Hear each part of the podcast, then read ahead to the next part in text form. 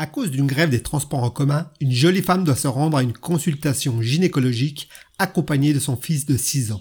Le médecin, un peu surpris, demande à l'enfant de s'asseoir sur une chaise à côté et demande à la femme de s'allonger sur la table. Le gynécologue commence son examen en lui palpant les seins longuement. Il remarque que l'enfant le fixe avec insistance. Alors le médecin lui demande Tu sais ce que je fais, petit? Euh, oui, docteur. Vous palpez les seins de ma maman pour trouver des nodules.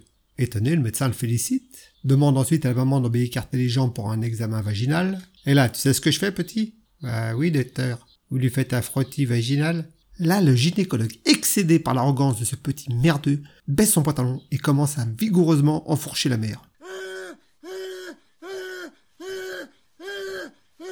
Et là, hein, tu sais ce que je suis en train de faire là Bah oui, docteur, vous êtes en train d'attraper la maladie pour laquelle ma maman est venue vous voir.